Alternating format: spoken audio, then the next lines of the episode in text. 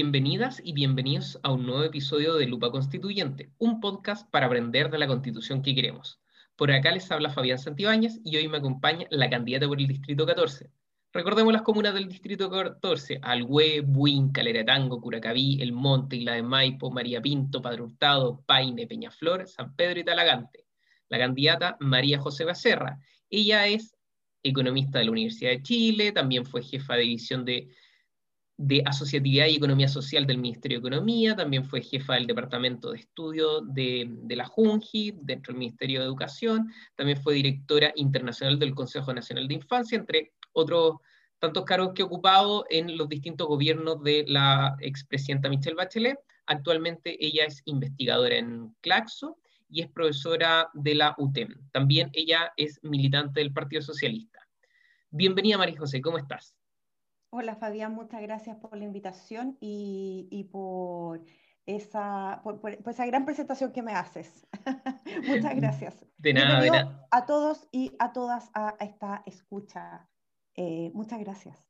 De nada, muchas gracias a ti también por estar, por, por darte el tiempo. Em, y nosotros, bueno, acá queremos conversar de todo y voy a partir por estaba mirando hace poco tu, tu, tu, Twitter y habían dos cosas que destacaba. Una, y por las dos te voy a preguntar.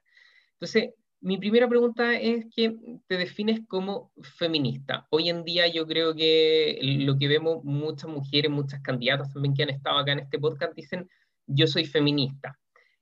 Y, y me gustaría saber qué es ser feminista, no solamente que me, que me, explique a mí como hombre, sino que también pensando en el resto de las mujeres o, mujeres o gente que, que, sepa o no sepa el tema, entonces saber qué es ser feminista y qué significa, qué, qué, qué cosa implica eso. A ver, en, en, como yo he entendido ser feminista después de haber estudiado economía, es eh, que las mujeres visibilicemos eh, el peso de la historia que recae sobre nuestros hombros eh, los costos económicos de mantener eh, este, este, modelo de crecimiento, desarrollo, no tan solo en Chile, en el mundo, eh, con la diferencia que en el mundo, sobre todo los países desarrollados, esto está mucho más visibilizado y los, se igualan derechos y deberes entre hombres y mujeres. Y en Chile eso no pasa. Perfecto, se entiende, sí. En Chile efectivamente está el deben en hartas cosas. Oye, y lo otro que salía ahí también que tú te defines como cooperativista. Em, ¿qué, también significa ser cooperativista? ¿Qué son las cooperativas? Hoy en día hay, hay espacio para las cooperativas, siendo que pareciera que cada día mueren más y, y, vemos en el mundo moderno como que todo es, empresa, sociedad anónima y, se acabó. ¿Hay, ¿Hay un espacio por ahí? Voy a, ¿Puedo empezar contradiciendo tu afirmación? Ah, sí, eh, por, supuesto. ¿Sí? Sí, obvio, eh, obvio. Las cooperativas eh, son las que lideraron eh, el resurgimiento del crecimiento económico después de la crisis del 2008, esta crisis financiera en el mundo. Eh, y hoy día, por ejemplo, que los europeos entendieron que la salida, ya voy a explicar qué son las cooperativas, por cierto, ¿ah? que ellos entendieron, es para darle más emoción, em, que ellos entendieron que en la crisis del 2008, esta crisis financiera, las cooperativas, em, al ser empresas más estables y empresas de trabajadores, em, fueron empresas que murieron menos que las empresas sociedades anónimas, sobre todo la de los bancos cooperativos, y por tanto en esta crisis de pandemia, esta crisis económica que ha afectado y asolado todo el mundo por completo, eh, la, restauración económica parte importante es verde y cooperativa. Entonces ahí te quiero poner el punto que el resurgimiento le ha metido muchos millones y billones de dólares y de euros para esta reactivación en, eh, en Europa. Eh, cosa contraria en lo, que, lo, que, vivimos en Chile y para eh, que se entienda mi idea, las cooperativas, como ya lo dije, son empresas em, de trabajadores donde eh, se definen como empresas democráticas. Es decir, que hay un límite en, em, en, en, la, la, entrega de capital a la empresa de hasta un 20%, y aunque uno ponga un peso o ponga 20 pesos, cada socio tiene un voto. O sea, no puede llegar alguien que compre la empresa o que compre la acción de la empresa y se la lleve para la casa. Y para el caso de mm. Chile, tiene, y eso fue uno de los elementos que trabajamos mucho cuando la presidenta Michelle Bachelet decide desarrollar instalar esta nueva institucionalidad que era la División de Asociatividad y Economía Social, que veía parte de las cooperativas, es que las cooperativas son paritarias para Chile.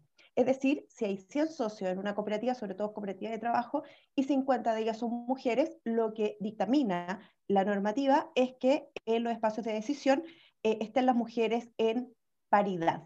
Es decir, si son cuatro cargos, dos tienen que estar eh, integrados por mujeres. Entonces, cuando uno ve que en las empresas solamente el 20% de los directorios están compuestos por mujeres, cuando vemos que, eh, para qué decir, el mundo eh, público, y ahí también la presidenta Bachelet avanzó en establecer los directorios paritarios, no así en las empresas privadas, las cooperativas vienen a solucionar varios problemas. Uno, la visibilización de la mujer, distribución de la renta, mayor inclusión, y muchos, etcétera más. O sea, entonces, para entender bien, si, si hay una cooperativa hoy en día, una cooperativa tiene que tener un directorio paritario, pero si fuera una sociedad anónima o una SPA, no tiene que tener un directorio, pueden ser solo hombres. Así es, y eso es lo que pasa. Que pasa que en, en, las grandes estructuras y, y, en las chicas estructuras también, eh, pueden las mujeres hacer un muy buen trabajo, pero nunca van a llegar a una gerencia. Y si llegan a una gerencia, son gerencias eh, de maquillaje o eh, complementarias a las decisiones reales de una empresa. Entonces, ahí hay un tremendo desafío. Y un tercer elemento que es eh, para mí el más importante en un país tan desigual como el Chile, eh, las cooperativas eh, vendrían a cumplir un rol que es fundamental, que es de redistribución de utilidades o excedentes, como se le denomina en la jerga jurídica de las cooperativas, em, redistribuyen sus excedentes. Si a ti te va bien durante el año en una cooperativa, la cooperativa tiene por obligación redistribuir estos excedentes. Un ejemplo de eso son, por ejemplo, las cooperativas de pensiones canadienses que invierten en, en Chile. Eh, sí, yo pensaba que son dueñas de la autopista o no, o en realidad son, mito urbano una vez que lo escuché. Eh, creo que eso puede ser un mito urbano, pero son dueños de una eléctrica en el sur. Ah, ya, perfecto. Eh, pero acá son los profesores que se ponen de acuerdo y eh, ellos tienen garantizado su derecho a pensiones dignas, cosa que no tenemos en Chile, y deciden que estos montos que van poniendo mes a mes se inviertan en Chile. Pero ¿cuál es la gracia? No es como eh, en contraposición a lo que hace la AFP, donde el año mm. pasado eh, hubo utilidades de más de 500 millones de dólares. Eso se lo llevan los inversionistas de la AFP, los dueños de la AFP, en este caso se redistribuyen a los jubilados y jubiladas de Canadá. Perfecto. Oye, y, y, estas cooperativas, volviendo a como qué es una cooperativa, tú decías entonces una cooperativa básicamente una empresa donde los dueños son los trabajadores y si hay un trabajador que se quiere arrancar con los tarros, alguien que dice, no, yo, yo te compro tu parte, te compro tu parte, te compro tu parte, puede hacerlo, pero hasta un límite y esa persona sigue teniendo solamente un voto, según entiendo. Así, o sea, no puede llegar, no sé si puedo decirlo acá, pero digámoslo. No, no tú puedes decir lo que quieras acá. No, no puede llegar el presidente de la República a decir, yo compro la empresa. Ah, ya, ya, no, no, ya. Mm, perfecto, perfecto. no a la especulación, no hay especulación en, eh, por ejemplo, eh, no existen estos capitales golondrina en las cooperativas, que tú sabes que parte de nuestra... No, en bolsa.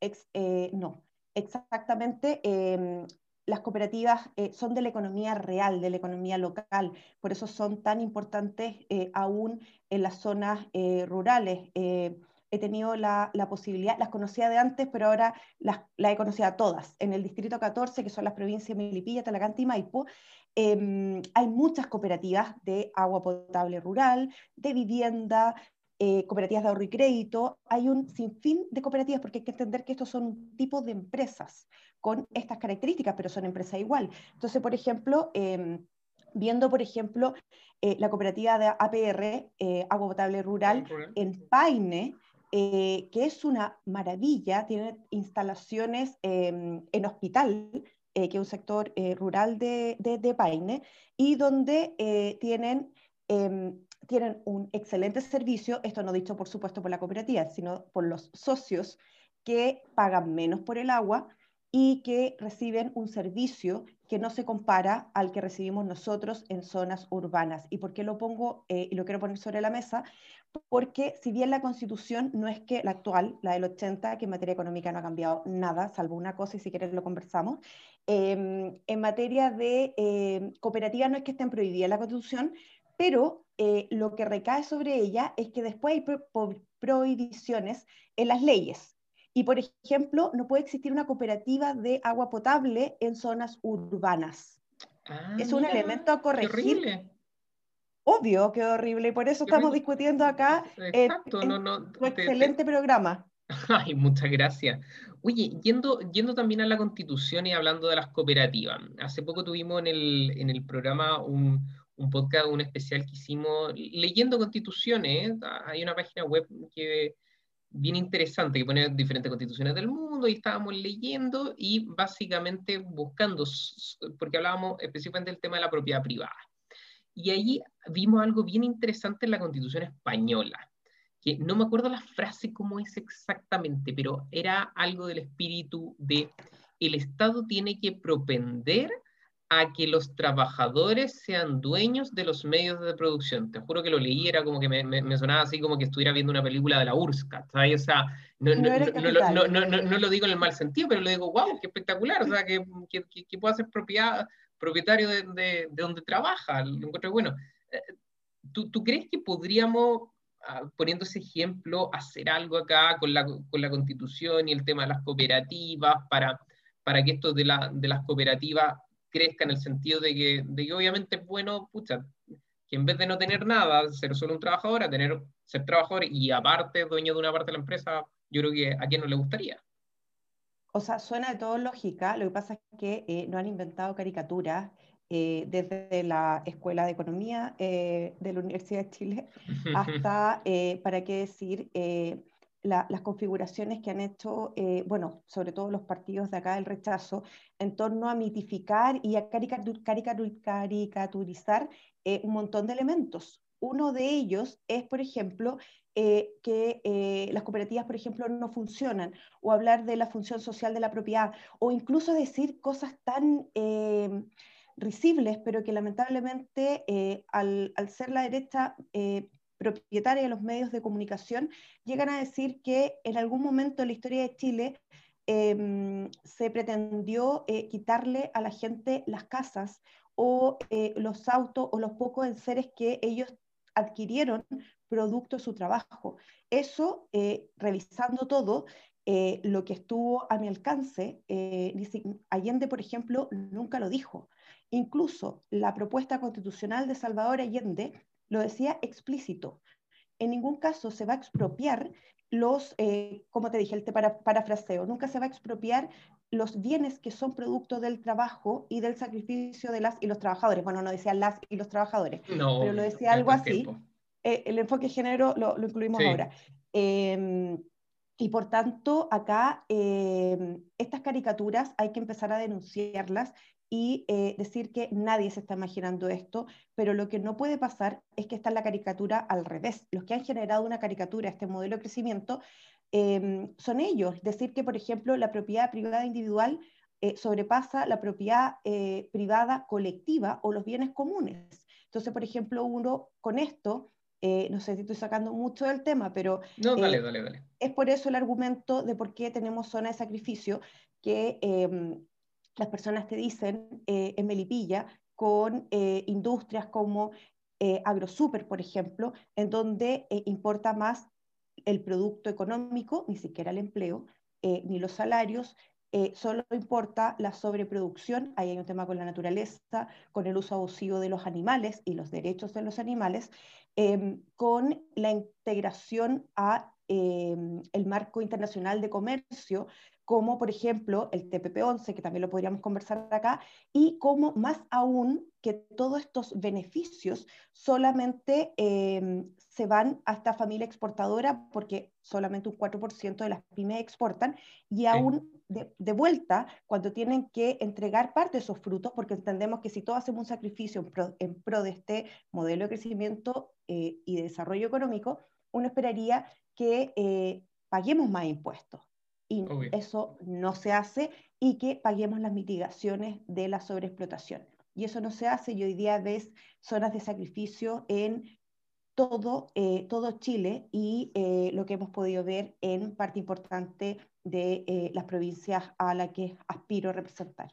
Oye, María José, en un momento hablabas también de esto de, de la propiedad privada y, hablabas de, de, un fin social de la propiedad. Entonces, según también vimos, como te cuentas en este mismo capítulo donde hablamos de la propiedad privada, es que hartas constituciones hablan que la propiedad tiene un fin social. De hecho, la, la, constitución alemana, la, frase, de hecho, esa sí me acuerdo textual, decía, la propiedad obliga, y con esa palabra, o, bueno, no sé cómo será en alemán, pero la traducción era la propiedad obliga y eh, que hay un fin social en la, en la propiedad. Entonces, ¿tú, ¿tú crees que tendría que incluirse algo así en la constitución? Y también, ¿qué reflejo tendría esto? Porque la, actual constitución eh, también dice de cierta forma que se puede expropiar, está claro, y todas las otras constituciones también pero, pero, pero, pero, pero ahí, ¿qué haría la diferencia al tener algo social en tema de propiedad?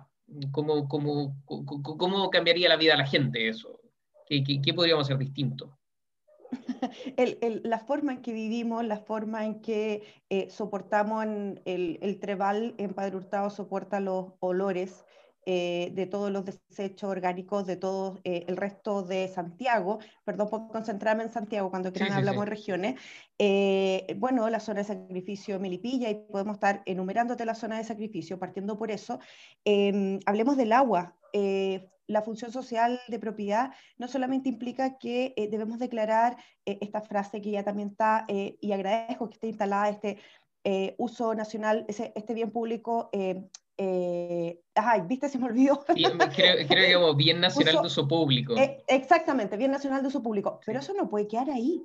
Acá hay que identificar bajo esta función social de la propiedad que primero se garantiza el agua como derecho humano, pero, y ahí viene el punto y coma, primero para la supervivencia de la vida humana, las personas, las familias. Luego de eso, que debería venir?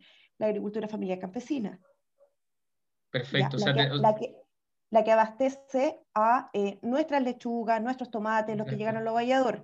Y luego de eso, uno podría establecer esta, los paltos, que se van los por paltos, porque los paltos no pueden ser más importantes que la vida humana. O sea, ahí yo creo que hay un ejemplo eh, que, que, que, gatilla eh, cuál va a ser una de las discusiones más duras que vamos a tener como constituyente en la Constitución, porque se van a Dime. Sí, es que hay algún hincapié que, me, que, me, que me, me, me, llamó la atención y encuentro buena esta, esta postura, porque hay un tema donde escucho el tema del agua, sí, que sobre todo sectores de derecha dicen que, bueno, obvio que, que se tiene que tener agua para el, para el consumo, yo creo que eso casi nadie lo niega, pero, pero me imagino que no es gracia que todos los pueblos tengan un camión aljibe y en el fondo, o ya, bueno, ya te dan cañería, pero simplemente te alcanza para ducharte, para para, para, lo que gasta una persona acá en un departamento en Santiago, una cosa así, cuando en realidad, como tú dices, e, este tema de la, de la agricultura familiar campesina, me imagino que también la gracia es que te alcance agua para los, no sé,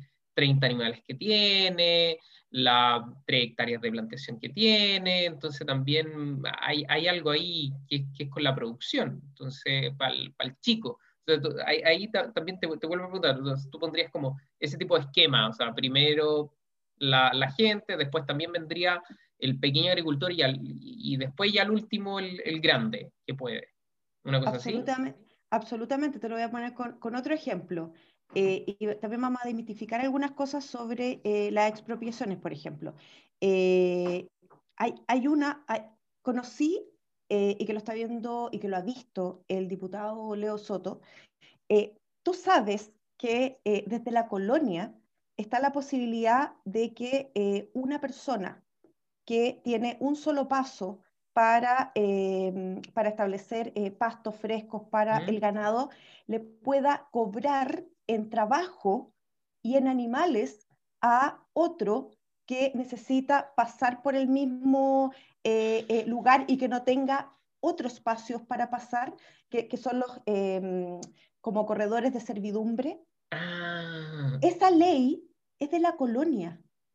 Y acá... O sea, como ley, que yo, yo, tengo un terreno y quiero que alguien pase, le, le cobre un trabajo, una cosa así casi media medieval. Te lo, te lo, pongo, desde el interés del, del, del campesino. Eh, yo tengo mis cinco vacas o cinco caballos, de los cuales con, con, con eso reproduzco eh, lo que voy a, eh, mis salarios, etcétera, o sea, no mi salario, mi forma de vida, sí, sí. Eh, y por tanto yo no tengo pasto en mi, en mi 500 metros y tengo que pasar eh, por este paso de servidumbre eh, a otro espacio, pero el otro espacio es privado. Ese privado por eh, ese otro puede eh, darles acceso, pero te cobro en trabajo humano y en ganado. Eso que tú te ríes. volviendo latifundio. Mm. Es el latifundio. Eso existe en el país de los OCDE, los 21 mil eh, dólares per cápita, en este país eh, desarrollado. Eh, esto existe en Chile, existe en la región metropolitana y existe en Paine. Y eso es una vergüenza. Y esta vergüenza se valida porque esta, este elemento de propiedad privada individual supera a la función social de la propiedad. Con la función social de la propiedad se tienen que buscar mecanismos para que exista un paso y que tú no, tienes, no tengas que pagar con tu trabajo y con tus animales eh, la supervivencia de estos. ¿No te parece? No, totalmente. De hecho, me acuerdo lo, lo que comenta una vez haciendo casi, o sea, medio turismo, haber ido como cerca de las termas del Flaco, por ahí estaba cerca y me acuerdo de haber conversado andábamos con mi señora y nos encontramos con una persona, conversando con un negocio, y nos contaba una anécdota de que toda la parte de las tierras del Fla, de las termas del Flaco son, son como dueño alguien, no me acuerdo el nombre del personaje, pero un tipo muy rico, por supuesto. Y creo que había un temón que no podían, que tenían que poner las torres eléctricas y no sé qué, que no los dejaban, que la única forma de, de no sé qué hacerlo que una vez le había cortado este tipo el paso para otra gente del pueblo que no pudo ir a donde quería ir. Entonces era como, era como casi mm, como una caricatura tipo de telenovela que te estuvieran contando el Señor de la Querencia, pero, pero en el año 2020. Entonces era, era impresionante. Yo creo que pareciera que, que, de repente nos olvidamos un poco en Santiago, que, que fuera Santiago también todavía hay como mini feudos por ahí y que, y que es complicado. No, no no es menor, no es menor. Así que, oye, pasando ya a, otro, a, otros temas, eh, y siguiendo también un poco con lo económico, em, y ya que tú eres economista, yo creo que esto no, no, te aprovecho de preguntar, esto del Banco Central, ¿tiene que ser autónomo, no debe ser autónomo? ¿Qué importa el Banco Central? Más allá que, bueno, obviamente hará una buena pega, vigila la inflación, ya está bien, pero, pero, pero ¿qué afectaría esto de la, de la, de la autonomía o no? ¿Y qué, qué, problemas podrían haber? O sea, el, rol del Banco Central es súper importante. Voy a fijar posición eh, para dar la explicación. Para, eh, acá no, no, no, no, vamos a tener redoble de tambores, ¿ah? porque eh, nosotros estamos abogando porque exista un una autonomía del Banco Central responsable. ¿Qué quiere decir esto? que efectivamente nosotros y nosotras entendemos que el Banco Central no puede imprimir billetes si es que no tiene un respaldo real en la economía para imprimirlos. O sea, por favor, saquemos esta caricatura de decir que eh, vamos a eh, financiar gasto fiscal y por tanto nos vamos a convertir en un país bananero porque, em, porque venimos de una tradición de ser muy responsables con la política fiscal, con la política monetaria y con la política del crecimiento económico para Chile. ¿ya? Eso es como un elemento, eh, porque sabemos y también lo estudiamos que eh, la inflación la pagan los pobres. Ya cerrando eso, que es importante, em, ¿qué, quiere decir esto de la autonomía responsable? De que eh, el Banco Central hoy día son unos privilegiados en el sentido de que tienen que perseguir una, em, un indicador, llegar a una meta que es llegar al 3% de inflación. Y eh, son malos alumnos porque finalmente uno en la vida, pongámoslo en simple, uno tiene hartas eh, objetivos que cumplir en la vida y no solo uno. Si fuera solo uno sería mucho más fácil la vida. Bueno, a los consejeros del Banco Central, yo con esto está claro que nunca va a llegar al Banco Central, eh, pero es, importante, es, importante, decirlo. tiene que cumplir este 3% de inflación, pero se olvida de otras variables macroeconómicas que son súper importantes para eh, mantener estabilidad, crecimiento, desarrollo económico y reproducción de la vida.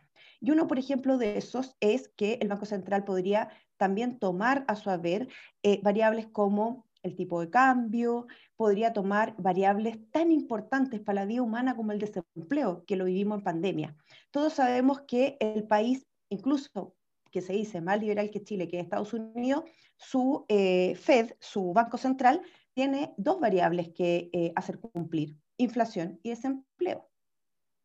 Ah, mira, interesante eso. Entonces, ¿qué es lo que pasa? Y este es un típico eh, caso que ya se ha contado mucho em, para la crisis de, em, para la crisis asiática. Eh, lo que hace el Banco Central es que eh, todos los impactos macroeconómicos instalaron o instaron a que el Banco Central subiera las tasas de interés, subieron más allá de los dos dígitos, y cuando tú subes las tasas de interés, y esto me lo van a entender las pymes, cuando sube las tasas de interés, sube el pago a nuestros créditos porque el dinero es más caro, ¿cierto? Mm. Eh, si estoy muy complicada, me avisas. Y por tanto, las pymes partieron, eh, se les casi duplicó la tasa de interés con la que tuvieron que eh, pagar sus préstamos, y muchas de las pymes quebraron. Y como las pymes y las MIPYMES son empresas de trabajadores, el desempleo aumentó. Por tanto, si nosotros hubiésemos considerado un banco central autónomo, con responsabilidad y con más de una variable a eh, tener en cuenta, probablemente esa tasa de interés no hubiese subido tanto y hubiésemos podido mantener a raya el desempleo que fue eh, muy grotesco con eh, la crisis asiática.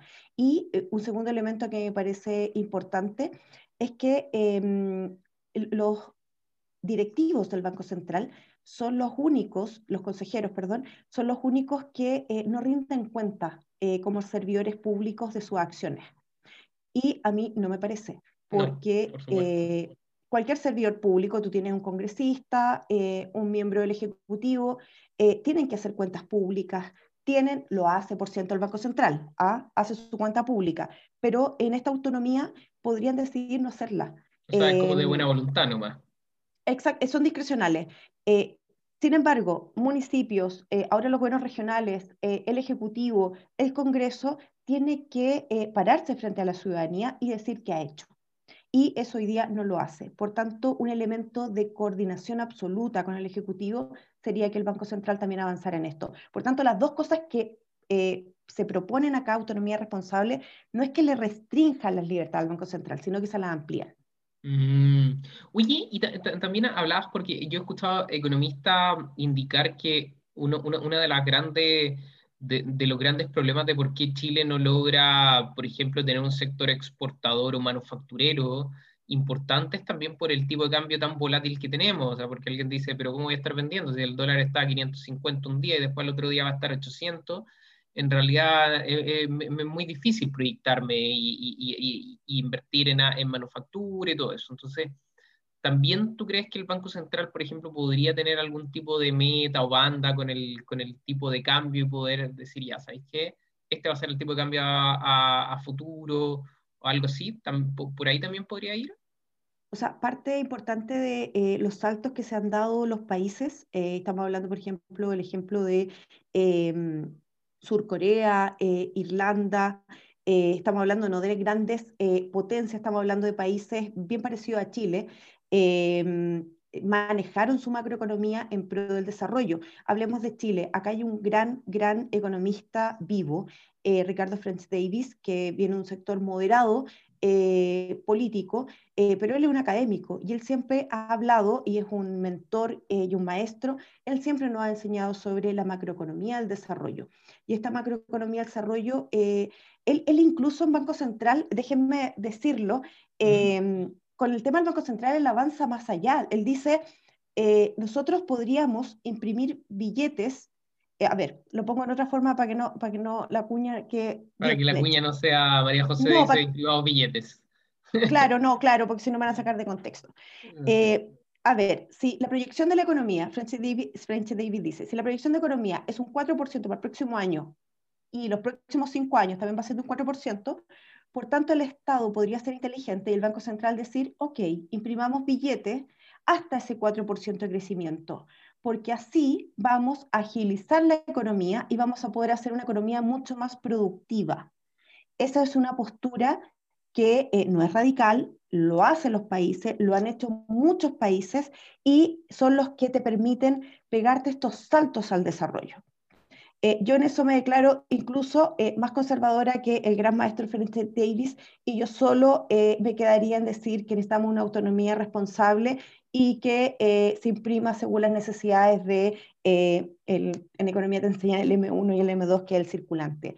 pero a mí me parece súper necesario lo que dices tú de que eh, acá pueden ser políticas de no solamente inflación, sino que eh, políticas de empleo y también de tipo de cambio para, por ejemplo, uno podría imaginarse eh, un salto de las pymes a la exportación. Oye, y, siguiendo con este tema, tema económico, hay en la Constitución una de las grandes, de los grandes peros que, tiene, o bueno, no sé si los grandes, pero pero que me llama la atención y que, y que según tengo entendido, tiene un, ahí tú me puedes corregir, tiene un calificado, es que el Estado pueda crear empresas. O sea, todos sabemos que en los años 60 y antes también se crearon grandes empresas en Chile, puede estar en, en, temas de cobre, en energía, bueno, en Codelco, otras más, entonces, y que después algunas se privatizaron, de hecho, sobre todo, todo en dictadura. ¿Tú, ¿Tú crees que tendría que volver este rol del, del, Estado emprendedor o el Estado nuevamente creando empresas donde, donde quizás los privados no quieren crear. Pensemos en cualquier cosa que sea más allá de una fruta, ¿no? no sé. O sea, que sea como manufactura, donde vemos, no sé, baterías de litio, tecnología para la minería, cosas así, porque vemos que el sector privado ya no lo hizo, o sea, o, pareciera que, tiene que haber otro tipo de incentivos para que lo haga. Entonces, ¿tú, crees que podría el, Estado ir por ese lado? Eh, absolutamente, y porque eh, hoy día los empresarios, estoy hablando, y esto también descaricaturicemos, cuando hablamos de los grandes empresarios, no estamos hablando del almacén que está eh, en San Bernardo, ni de la MIPYME que está en Alhué, estamos hablando de los grandes industriales, que son grandes industriales financieros en este país, que mm. no son más allá de siete o ocho holdings que eh, pasan desde caja compensación, AFP, y acá, eh, la, la, y acá el gran, em, eh, déjame, voy a encontrar la palabra exacta, pero la gran complejidad es que los industriales más que estar haciendo industrias como uno esperaría, autos de litio, eh, energía solar y que estuviéramos construyendo eh, grandes telescopios que uno podría pensar en un país desarrollado como Chile, están creando industria de la salud, la educación, la vivienda, las pensiones y por tanto se han hecho industrias de nuestros derechos. exacto, exacto. No, no, no, puede ser que nuestra gran industria hasta de exportación sean los malls y los supermercados, o sea, no puede ser que lo que más tengamos o lo que una mega fortuna diga, oh, ¿qué voy a construir? Voy a construir un supermercado o un mall. ¿Y qué hace finalmente un mall? Compra barato en China y vende caro acá. Sí, eh, te estoy escuchando atentamente. Sí, no te preocupes. Eh, eh, a ver, sí, lo que te estoy diciendo es que, perdón, es que tuve una abrupta acá. No te preocupes, no te preocupes. Eso, eso, eso, pasa, es normal en todos lados. Estamos en, estamos en vivo. Eh, ya, lo que les quiero decir es que em, tenemos dos problemas acá, como te decía. Las industrias que debiesen estar industrializando el país se han desindustrializado y eh, eso significa que es muy necesario que la Constitución desmercantilicemos derechos. ¿Ya? Eso es un elemento. Segundo elemento, eh, a mí me parece muy eh, importante decirlo acá, que voy a juntarme con el tema de las cooperativas. Eh, otra de las caricaturas que se está poniendo sobre la mesa es que uno quiere reducir esta constitución em, y como cristalizarla en un Estado emprendedor donde el Estado, así Estado soviético, generemos las industrias. Eso es falso. Lo que uno quiere o una quiere es que florezcan distintas formas de expresión económica. Y porque las expresiones económicas de eh, la empresa vienen antes, eh, o del mercado, vienen antes del capitalismo. Teníamos empresas comunitarias y ahí va a ser súper importante la discusión que vamos a dar sobre plurinacionalidad, porque eh, los pueblos originarios nos han enseñado que a través del trueque muchas comunidades viven. ¿ya? Ese es un elemento. Luego de eso están eh, las empresas mixtas o las empresas de trabajadores como las cooperativas, que ya lo analizamos en la primera parte de este programa. Como tercer elemento, siguen las empresas privadas y por supuesto que queremos harta sociedades anónimas que sean, ojalá, más paritarias, democráticas, que los trabajadores pudiesen estar sentados en su eh, gobernanza, en sus directorios em, y que las felicitamos. acá nadie va a producir eh, lápices. Em, Y por último, en esta economía plural que debiese ser declarada por la Constitución, tiene que estar el rol de la empresa pública. Y la empresa pública, eh, estamos hablando como la empresa nacional, que podría ser la empresa del litio, em, que tiene que ser definida, obviamente, con eh, referéndum y plebiscitos, eh, con mucha democracia en esta participación, pero hay que ir también más allá. Vamos a tener gobernadores regionales y el rol también de, los gobiernos locales o de los municipios en el desarrollo económico. Y ahí también, nuevamente, más que restringir, eh, acá se amplía el abanico de la democracia económica y deberíamos preguntarnos por qué em, los municipios no pueden tener eh, empresas eh, que sean locales. En Colombia hay, en Chile hay algunos buenos ejemplos y que han funcionado de maravilla y de los cuales, y ahí señálale toda la autonomía posible, con Contraloría encima, sí, con todos los mecanismos de, eh, como, como, a veces eh, en la casa no autocontrolamos los financiamientos, em, eh, con, con, todos los requisitos de transparencia y de fiscalización de los recursos, ¿por qué no tender una mano hacia el desarrollo económico por parte de los municipios, que son los que simplemente han administrado pobreza desde los últimos 40 años, sobre todo cuando hace la identificación Pinochet del rol de los municipios y que, eh, y que sin embargo han demostrado desde la pandemia hasta ahora que se pueden unir en asociaciones de municipios, que pueden hacer consultas ciudadanas, que pueden liderar a falta de un presidente eh, que conozca políticas públicas, que han logrado liderar eh, la pandemia en tanto salud, educación y tantos otros. Así que me parece relevante. Oye, María José, saliéndonos un poco ya del, del, tema económico, aunque quizás también un poco ligado, eh, acá no, no, te voy a preguntar también por, por, cosas de tiempo y no temas como de, de, los derechos que, que, me imagino, temas de educación, salud, me imagino que estás totalmente eh, de acuerdo con fortalecerlo y, y, está claro, pero quiero ir a este, a este nuevo derecho que hay gente que dice que tiene que estar en la Constitución que esto de la vivienda, o sea, hoy en día vemos que acceder a la, a la, vivienda propia cada día es sumamente más difícil desde que, no sé, hay menos espacio, en Santiago, por ejemplo, eh, desde que hay especulación, de que unos pocos ricos vienen y, dicen, no, voy a comprar, ni siquiera compro dos departamentos, sino me, me compro una torre entera, una torre entera y la dedico a arriendo y al que le gusta bien, al que no le gusta bien, da lo mismo, tengo toda mi torre entera, entonces, pero es igual que el juego del Monopoly.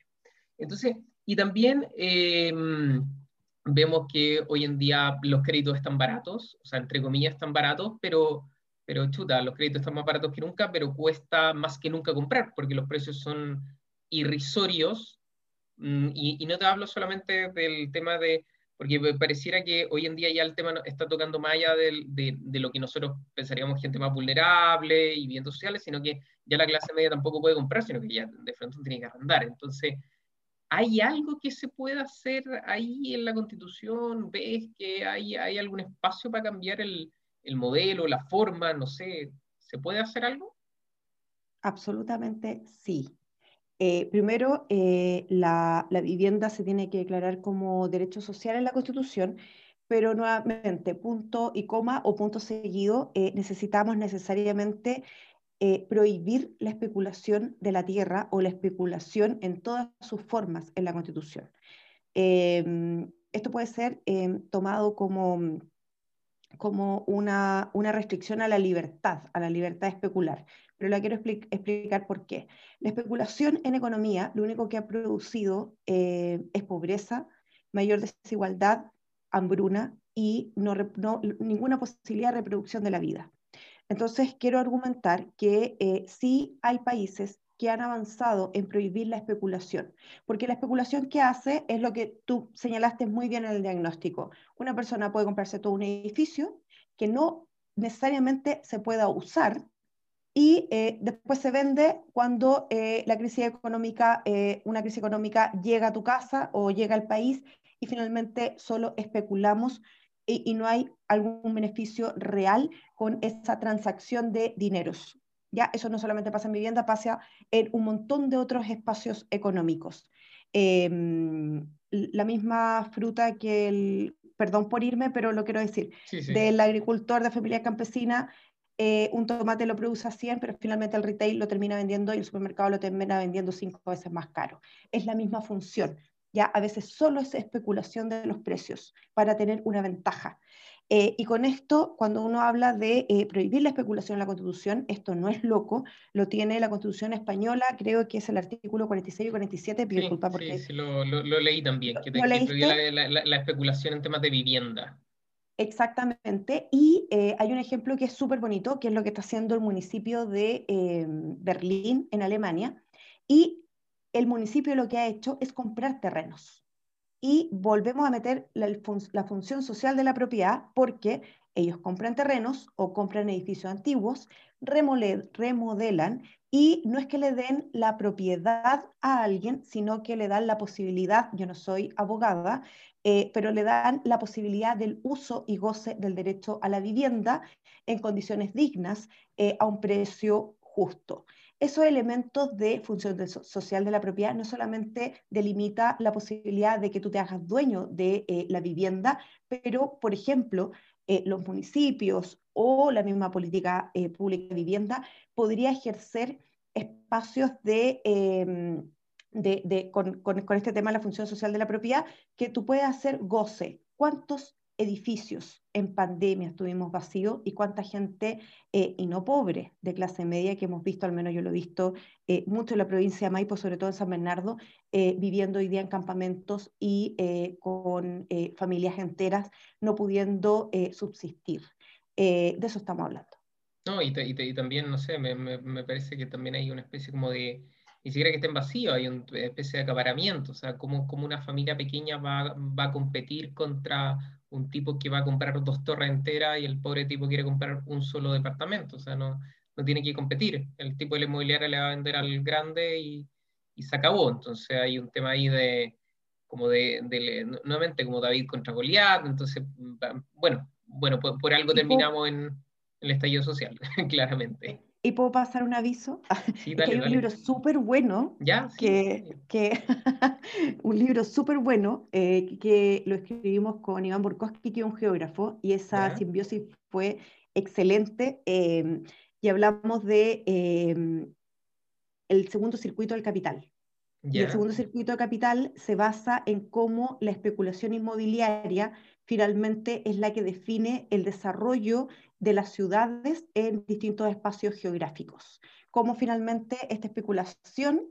Yo, sé, yo sé que ustedes que nos están escuchando no ven a Fabián, pero yo lo estoy viendo y me puso cara de asombrado. Bueno, eso es así. Entonces el capital se va moviendo según la especulación inmobiliaria. Entonces que usted la posibilidad de tener, eh, lo vemos en Buina cada rato, en tener eh, este desplazamiento de Santiago hacia Buin, Ponte, tú, eh, y donde no hay servicios ni bienes públicos de salud, educación, el hospital va a estar construido en, dos años más, hoy día es un Cefán un poquito más grande, em, no hay áreas verdes, eh, todo el derecho a transporte ya no existe porque finalmente se está construyendo, se está creando una comuna dormitorio con muy bajos estándares de vida y que ningún ciudadano o buinense merece vivir es que ahí tienes toda la razón, pareciera que todo es, eh, o sea, todo es Santiago dormitorio, o sea, cuando, cuando vemos que los grandes trabajos están en Santiago Centro,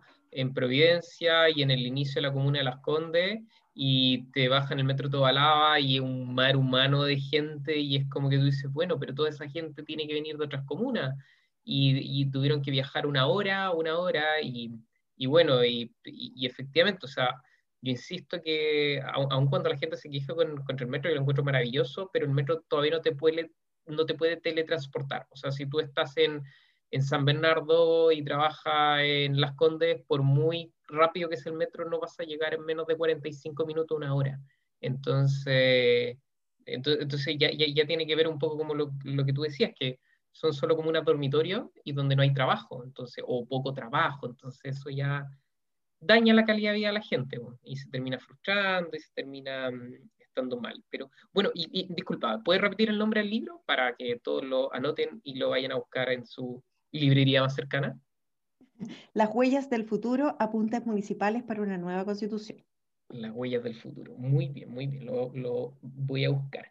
Oye, ya eh, en el último bloque de este podcast, yendo al tema del sistema político, eh, se ha hablado mucho de que, de que efectivamente tenemos mucho presidencialismo, de que el presidente tiene mucho poder, que está... Y hay gente que dice, no, deberíamos hacer más un parlamentarismo. Eh, no sé, tú, tú, ¿cuál es tu opinión respecto a nuestro sistema político? ¿Para dónde deberíamos movernos? A ver, eh, claramente todo lo que hemos eh, acá conversado eh, tiene que salir de la deliberación popular en esta oportunidad única. Por primera vez en la historia, los pueblos se van a sentar a escribir esta constitución y en forma paritaria. Ya, ese es como el marco. Por tanto, eh, acá no hay imposición sobre cuál sistema es mejor que otro. Yo creo que son todos eh, buenos y malos. El tema es que efectivamente tenemos un excesivo eh, presidencialismo y en materia económica eso se ve reflejado en la materia exclusiva de ley. hasta hace muy poco el presidente de la República definía las plantas municipales, definía cuánta gente trabajaba en un municipio. Eso cambió hace muy, hace muy poco tiempo atrás. los parlamentarios eh, no pueden, em, pueden hacer leyes y, para que entendamos un poco, porque están, pucha, que han sido eh, apabullados nuestras parlamentarias, algunos con mucha razón, pero otros no, em, los parlamentarios no pueden hacer leyes que incurran en gasto eh, regional, local o, presupuestario nacional. Toda la centralización fiscal. Las regiones no tienen posibilidad de autodeterminarse o que al menos si eh, todo este proceso de privatizaciones, y hay que decirlo, eh, fue definido en dictadura y distribuido eh, en torno a, por ejemplo, tener industria minera en el norte, tender las salmoneras de Chiloé al sur, em, de tener los arándanos y las paltas en la región, bueno, Melipilla y, y, los chanchos en Melipilla. Todas esas fueron decisiones de economía política, no, fueron, no, no fue como se dice este laissez o el libre mercado, y dijeron, no, pongámonos acá. No fue la mano eh, invisible. No fue la mano invisible. Entonces, tampoco hay redistribución de las mitigaciones y de los ingresos que se producen en las regiones. Yo sí creo que tenemos que avanzar en mayor democracia, tanto económica como en mayor democracia política.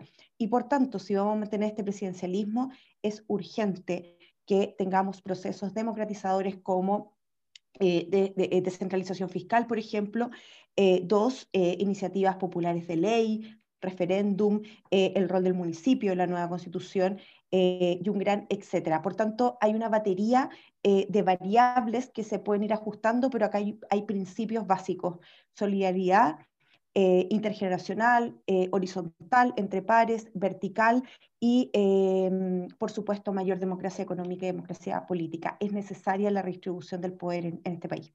Oye, y, yendo un poquito a ese, a ese punto, y te, pregunto, yo sé que no, no, es de tu distrito, pero, pero siendo constituyente igual lo, lo va a tener que ver.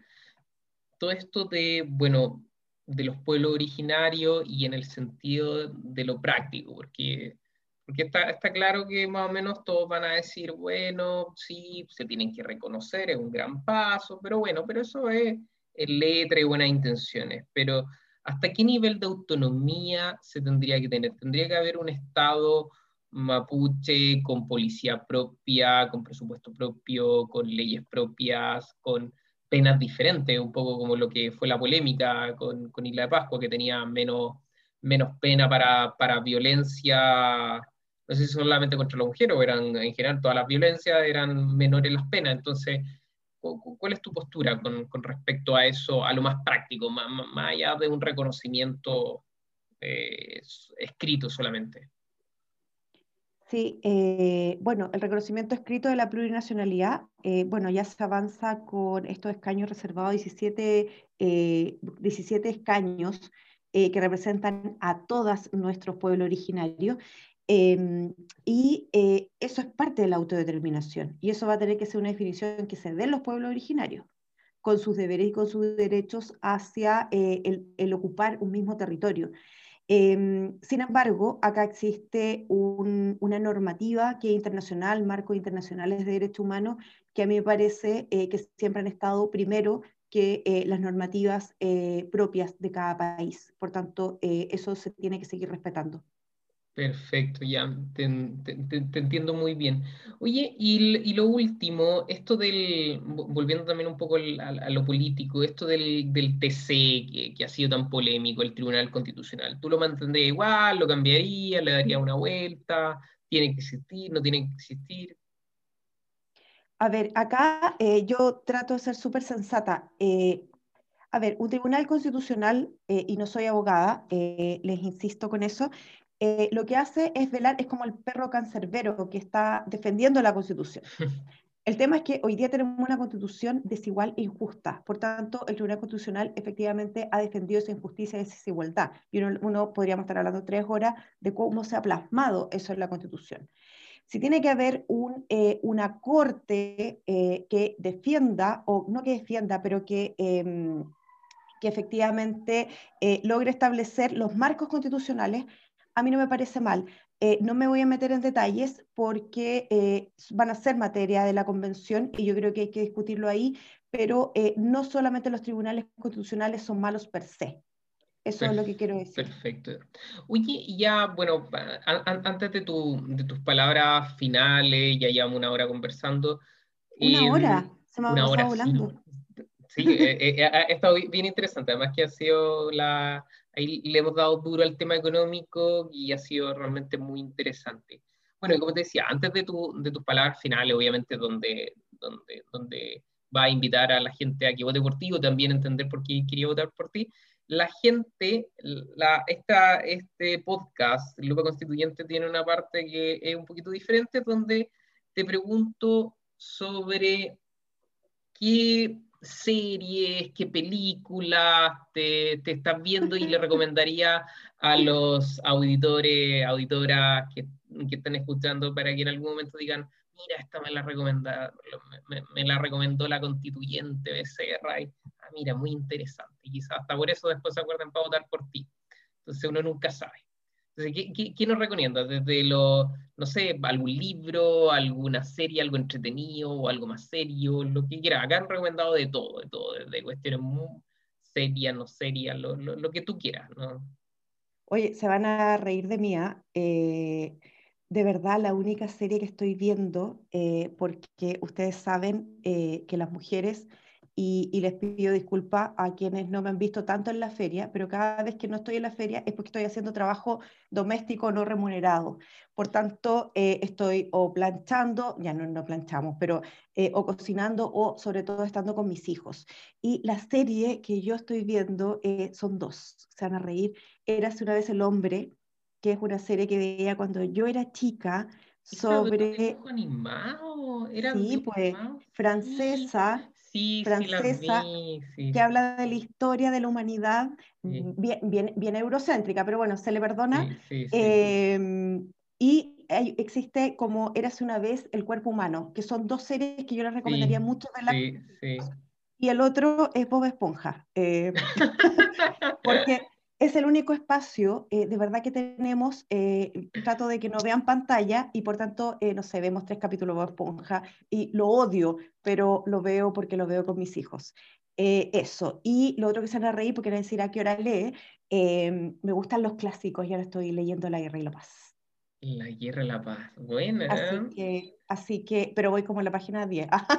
sí, porque, porque lo abro, lo abro, lo abro y me quedo dormida pero ya va a pasar la campaña. Em, este, este no, este, está, está, está, bien, está bien. Yo creo que, bueno, esperemos que ahí, bueno, y yo creo que ya va a pasar, ya va a tener más tiempo y quizás no, porque quizás eh, sales constituyente y ahí sí que va a tener que trabajar, eso sí que se viene, se viene duro. Y bueno, ya las últimas palabras, María José, ¿por qué, ¿por qué la gente del, del, Distrito 14 debería votar por ti? Sobre todo acá a toda la gente que, que entrevisto que es del mundo de la, de la centroizquierda, la izquierda, todo este mundo. Hay muchas listas y eso lo tenemos súper claro. La, la centroizquierda fue bien dividida, hay mucha gente y en general seamos sinceros, buena parte de gente, quizá en el 80, en el 90%, esa gente piensa bastante, bastante parecido. El tema de los derechos, el tema quizás también en, familia, etc. Pero, pero ¿qué, qué, tú te, diferencias de, de, todo ello? ¿Qué, qué, cuál sería tu diferencia para que la gente dijera, no, sí, tengo que votar por María José Becerra? O sea, partiendo de decir que somos terriblemente pajarones, porque eh, efectivamente, eh, no sé si estoy como mea... Se escucha bien, ¿verdad? Sí, se escucha bien, sí. Sí, eh, porque efectivamente nuestras definiciones de principios, lo que estamos pensando, lo que hemos estudiado en términos de valores, principios, a ver, como para, hacerles un, un, pequeño resumen, ya no voy a apelar a nadie, pero efectivamente estamos apostando eh, a un mejor vivir para todos y todas, terminar con esta constitución desigual, injusta, eh, transformarla en una constitución de la dignidad y por tanto acá hubo una diferenciación que es eh, nociva, porque a mí me queda claro que la lista del rechazo, que ahora está muy interesada en participar, quiere cristalizar eh, la constitución de 1980, quizás con otros parafraseos, pero lo mismo. Como les decía, la constitución económica eh, no se ha tocado en 40 años, se tocó una vez, que fue el año de la pandemia, eh, con un cambio constitucional em, de un artículo para el Banco Central. El resto está intacto y eso quieren, aún así, seguir perfeccionándolo. Ese, al menos, es mi leitmotiv para ser candidata constitucional. Soy nieta eh, de, abuelos nacidos en Melipilla. Eh, después nos tuvimos que ir a San Bernardo, por tanto para mí es un honor siendo hija de la educación pública y a pura beca haber estudiado eh, desigualdad económica en Londres, volver, volver a tener el privilegio, porque para escribir un libro hay que ser privilegiada en términos de tiempo porque me quedé desempleada, eh, escribir este libro sobre eh, Municipio Nueva Constitución. Estamos sacando un documento sobre constitución económica con el Foro para un Desarrollo Justo y Sostenible que sale en marzo, donde vamos a decir todo esto y espero más. Y em, desde el 2015 eh, como que me cayó el escachofazo en el sentido de decir que todos los problemas económicos tienen su espejo constitucional, así que tuve el honor de participar con el movimiento Marca tu voto AC y estudiar mucho esta constitución que yo espero que por primera vez en la vida sean los pueblos las que la escriban. Perfecto, muchas gracias María José y muchas gracias por habernos escuchado. Hoy estuvimos con María José Becerra, ella es candidata del Distrito 14.